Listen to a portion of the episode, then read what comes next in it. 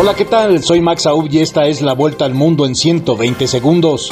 Alemania y Estados Unidos enviarán sofisticados tanques de batalla a Ucrania, ofreciendo una fuerza de ataque blindada para ayudar a Kiev a inclinar a su favor el campo de batalla en momentos en los que la invasión rusa ingresa a su décimo segundo mes.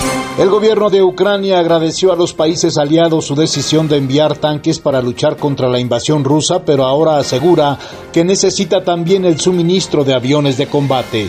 En México, sin techo, alimentos y en condiciones que comprometen su salud, cientos de migrantes procedentes de Centroamérica, Sudamérica, el Caribe y Medio Oriente permanecen frente a las instalaciones de la Comisión Mexicana de Ayuda a Refugiados en espera de que se les otorgue una visa humanitaria que dicen se retrasa por saturación. Estados Unidos señaló al expresidente panameño Ricardo Martinelli de aceptar sobornos a cambio de contratos durante su gobierno, el mismo día que dos hijos del exmandatario regresaron a su país tras cumplir una condena en Nueva York por lavar millones de dólares en coimas de la constructora brasileña Odebrecht.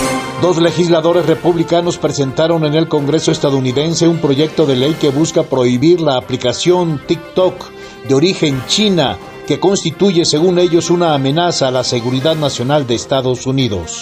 El despacho de la ONU para los Derechos Humanos mostró su total apoyo a las actuales negociaciones del gobierno de Colombia con los grupos armados y aseguró que abogará en las conversaciones con la guerrilla del Ejército de Liberación Nacional para que los derechos de las víctimas sean tomados en cuenta.